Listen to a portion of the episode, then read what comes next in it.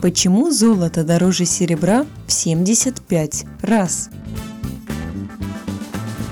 Причин такого ценообразования сразу несколько.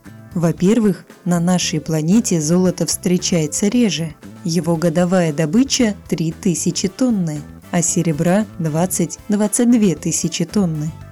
Во-вторых, золото часто добывают в нестабильных регионах, например, на Ближнем Востоке или в Африке, что может резко уменьшить предложение на металл, а значит увеличить цену. Кроме того, обрабатывать и добывать золото сложнее, зато оно прочнее. И, наконец, золото чаще используется в промышленности, а значит и спрос на него выше. Однако если проба золота низкая, а серебра высокая, серебро может стоить дороже. На вопрос помогла ответить доцент Департамента мировой экономики и мировых финансов Финуниверситета при правительстве России Валерия Минчичева.